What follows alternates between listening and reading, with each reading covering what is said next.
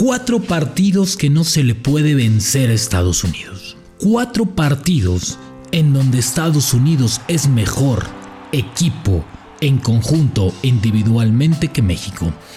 Cuatro partidos en donde Estados Unidos nos ha ganado y ha podido vencer a México. Cuatro partidos en donde Estados Unidos ha tenido las posibilidades más claras, ha generado mejores opciones de gol y se ha defendido mejor. Cuatro partidos en donde Estados Unidos no le ha faltado al respeto a México. Cuatro partidos en donde México ha sido menor rival en calidad, en fútbol, en conjunción que Estados Unidos. Cuatro partidos en que México se ha salvado de ser humillado frente a Estados Unidos. Cuatro partidos en donde Martino no encuentra la congruencia en lo que dice, en lo que tiene, en lo que pone y en lo que, sea, y en lo que hace su equipo. Cuatro partidos en donde Estados Unidos se ha pitorreado de la selección mexicana. La pregunta es, ¿quién? Sí, ¿quién es el gigante de la CONCACAF? Esto es La Sombra del Tri, un podcast con Rubén Rodríguez, exclusivo de Footbox. Episodio 80, ¿cómo están? Qué gusto saludarles. Episodio 80 de La Sombra del Tri y vámonos de lleno. Cuatro partidos, cuatro partidos en donde México no ha podido ser mejor que Estados Unidos, cuatro partidos en donde México no ha podido mostrar esa superioridad que presume, esa superioridad que se dice, esa superioridad que solamente la ven ellos. Cuatro partidos en donde Estados Unidos ha sido mucho mejor equipo que tú, donde ha sabido ganar de mejor manera y en donde ha salido de verdad como mejor equipo. Lo que pasó ayer en la cancha del Estadio Azteca es el vivo reflejo de lo que vive la selección mexicana y el fútbol mexicano en general. Un fútbol sobrevalorado, futbolistas sobrevalorados, un sistema de juego precario, un técnico que le importan dos pepinos juegue bien o juegue mal la selección, unos dueños que solamente están esperando que pase México para contar su dinero y ver las ganancias, un sistema de liga en donde no les importa crecer, apoyar al, al futbolista mexicano, hacer una selección competitiva, tener una generación importante. Un fútbol mexicano que se ve precario, que se ve sumido, que se ve estancado y que probablemente en unos años más, y no vamos tan lejos, ¿eh? estamos hablando de un par de años, tal vez se vea rebasado, superado y sumamente lejos de los niveles importantes a donde se juega la pelota. Un fútbol mexicano que de nueva cuenta ha sido visto, ha sido avergonzado en su propia cancha, frente a su afición, en donde ellos le llaman la casa de la selección mexicana, que es el Estadio Azteca, que yo insisto, y estoy de acuerdo con Herrera, pesa más una hoja de papel que el Estadio Azteca. En fin, vámonos por partes, dijeran por ahí. ¿Estados Unidos fue mejor rival? Sí. ¿Estados Unidos generó las opciones de gol más claras? Sí. ¿Estados Unidos perdonó a México? Sí. ¿Estados Unidos fue mejor rival? Sí. ¿Estados Unidos cada vez te juega mejor? Sí. ¿Estados Unidos cada vez que enfrenta a México lo irrespeta, mm, lo ve de tú a tú, sean jóvenes, sean veteranos, sean experiencia? El tema es que Estados Unidos cada vez está arriba de México? Sí, también es una verdad. ¿Quién es el culpable entonces? Cabría la pregunta. Para ti, que me estás escuchando, que estás en el coche, en la oficina, que sigues enojado, que estás encabronado porque tu selección nada más no, ¿quién es el culpable?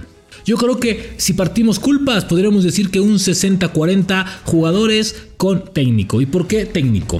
Porque el Tata Martino, y no es algo personal, pero me parece que Martino a Martino se le trajo para otra cosa, se le trajo para que por lo menos tuviera la ilusión, la afición, tuvieran los jugadores otra manera, otra forma, otro modo de competir. Y no se ha encontrado. Ni siquiera se ha encontrado en casa. El Estadio Azteca es en donde peor ha jugado la selección mexicana. Lleva tres años y unos cuantos días en el cargo, bueno, a partir de donde debuta Gerardo Martino. Los dos últimos dos años han sido para el horror. El fuera Tata es ganado a cabalidad, ¿eh? El fuera Tata se lo ha ganado no es un repudio, no es, un, no es una molestia, no. El fuera Tata se lo ha ganado a creces Gerardo Martino.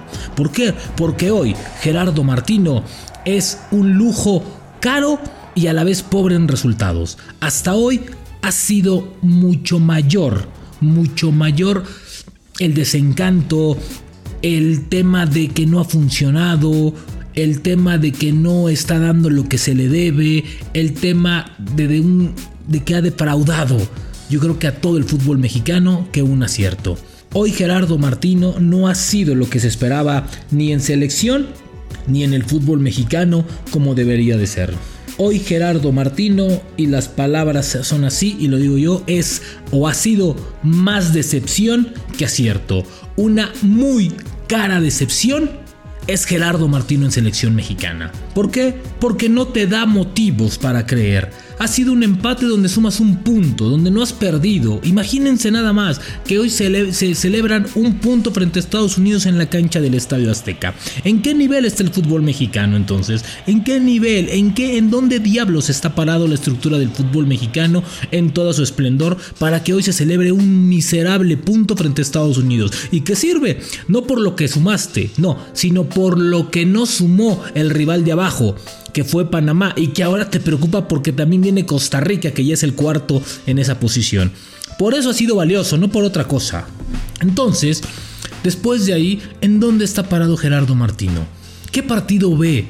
¿En dónde, ¿En dónde diablos se encuentra Gerardo Martino? ¿Y por qué lo responsabilizo a él?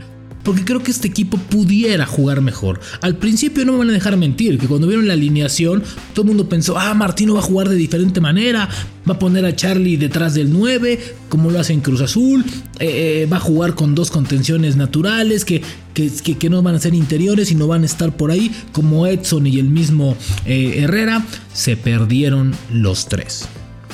Lo más fuerte que tenía el cuadro mexicano se perdió por completo. No sé si la indicación haya sido otra y es cuidar un poquito, pero hoy Estados Unidos sin su mejor hombre que es McKinney y que creo que por eso el balón parado no fue tan peligroso de Estados Unidos, ¿sí?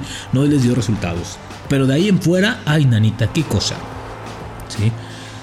No mueve las piezas, es un equipo predecible, no le ajusta absolutamente nada. Hoy la afición, sí, ustedes tienen toda la razón. ¿Sí? En gritar fuera, fuera, fuera Tata, porque es increíble que no lo vean los dueños. A ver, si los dueños del balón, los federativos se conforman con que México avance a la Copa del Mundo, ¿en qué estamos parados? ¿En dónde tienen la cabeza? Esta selección no va a ningún lado. He seguido cuatro o cinco procesos de selección mexicana y sí les puedo decir que es la peor selección colectivamente hablando. Y eso que he visto peores, la de Ericsson, la del Chepo en la parte final.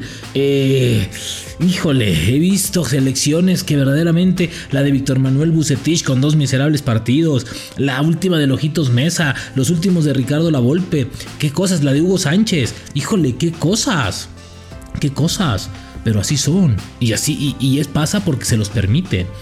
Me parece que Gerardo Martino es el gran responsable de este debacle de selección mexicana y de que hoy Estados Unidos no le importe si juega en Norteamérica o juega en la cancha del Estadio Azteca. Simplemente es mejor rival que tú, es mejor equipo. Y Brett Halter sale enojado porque tiene razón también, porque pudo haber ganado y perdonaron a México. Así de claro, así de claro es y fue el partido de ayer. Ahora, los jugadores. Me parece que sí tenemos jugadores sobrevalorados. Jugadores que pensamos que con el nombre, porque están en Europa, van a hacer algo distinto.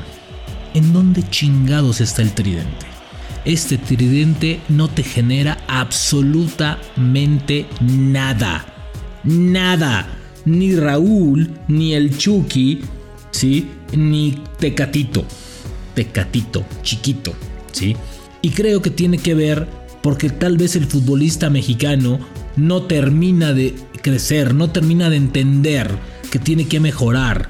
En Europa juegan, pero no son determinantes para sus equipos. Son pocos los futbolistas que en este momento brillan. Herrera tiene un mes, Edson lo quitamos de ese grupo y Johan Vázquez. Y tampoco están en equipos top. Ese es el gran problema, la competencia que tiene el futbolista mexicano, el roce Eso es lo que está pasando con el futbolista mexicano. Le hace falta bagaje, le hace falta, como dijeran, más calle, le hace falta fútbol, le hace falta jugar en mejores equipos, ser determinantes de sus equipos. Y no me vengan con el cuento de no es con Javier, no, ni con Chicharito, ni con Santiago, ni con Jiménez, ni con Hugo Sánchez, ni con Borghetti juntos. ¿Sí? Esta selección de Martino está en deuda colectiva.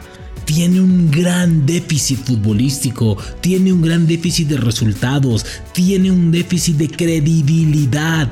Hoy no se cree en la selección mexicana. Ojo, que hoy el divorcio está más que cantado.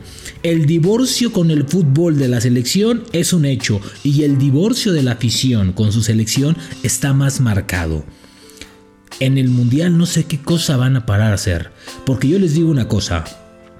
A Martino no se le contrató, y lo he repetido hasta el cansancio, para calificar a México al Mundial, porque ese lo hace cualquier pelado.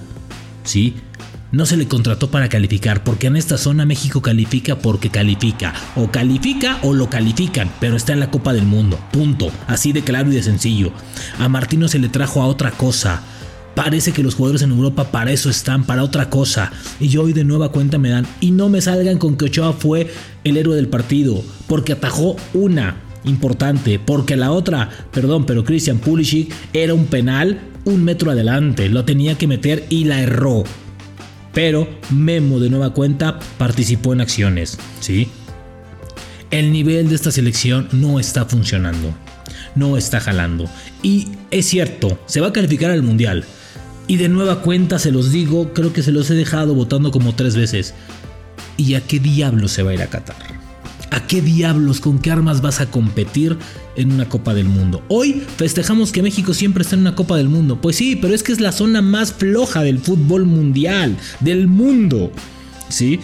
Es la zona más débil futbolísticamente hablando. Entonces, pues evidentemente tienes que avanzar porque tienes una liga más fuerte económicamente y deportivamente hablando. Pero lo de ayer tiene que quedar en el olvido o tienen que recordarlo, ¿sí? Porque verdaderamente se jugó muy mal el partido. Si no entendiste, jugadores, si no entendiste, Martino, lo que te jugabas, estamos todos locos. Ayer dejaron ir otra oportunidad de reivindicarse, otra oportunidad para poner al fútbol mexicano de nueva cuenta arriba en la CONCACAF, en la CONCACAF. Dejaron ir la oportunidad de hacer olvidar un 2021 y de que estos números se voltearan un poquito. Dejaron ir de nueva cuenta una posibilidad muy importante de que el fútbol mexicano se colocara en donde creo que debe de estar. Pero no es así y eso se debe porque está estancado. El fútbol mexicano está estancado tiene muchísimo tiempo sumergido en la mediocridad absoluta. Y no es un tema de selección, es un tema de raíz. Una liga llena de extranjeros, una liga con un sistema de, competición mediocre, con un sistema de calificación que premia la mediocridad, con un sistema que protege, un sistema proteccionista que son a los amigos de los dueños y los dueños amigos de los amigos, ¿sí? Una liga protectora, mediocre, que solamente obedece a ciertas órdenes y ciertas instrucciones en beneficio de algunos. Reglas de competencia de verdaderamente de la época de la prehistoria. Una liga sin ascenso, sin descenso, donde un sistema no se premia, donde califican 12 de 18 equipos. Eso es la raíz del problema. Si se quiere mejor selección y que le gane a Estados Unidos y que le gane a Canadá y que compita con Colombia, con Argentina, con no sé, con, con Alemania, con Francia, con Portugal, el problema es de raíz y se tiene que cambiar de raíz. La selección no se tiene que manejar sola, no es un ente independiente. Si se quiere una mejor selección y mejores futbolistas, se debe de cambiar la liga mexicana, porque la mediocridad de la selección es sinónimo y es una ecuación igualitaria a la liga mexicana. Los dos son igual de malos, las dos son igual de mediocres y el desencanto es generalizado. Nos escuchamos la siguiente semana. Ahora fue el episodio 80. Hasta la próxima. Sombra del tri con Rubén Rodríguez, podcast exclusivo de Footbox.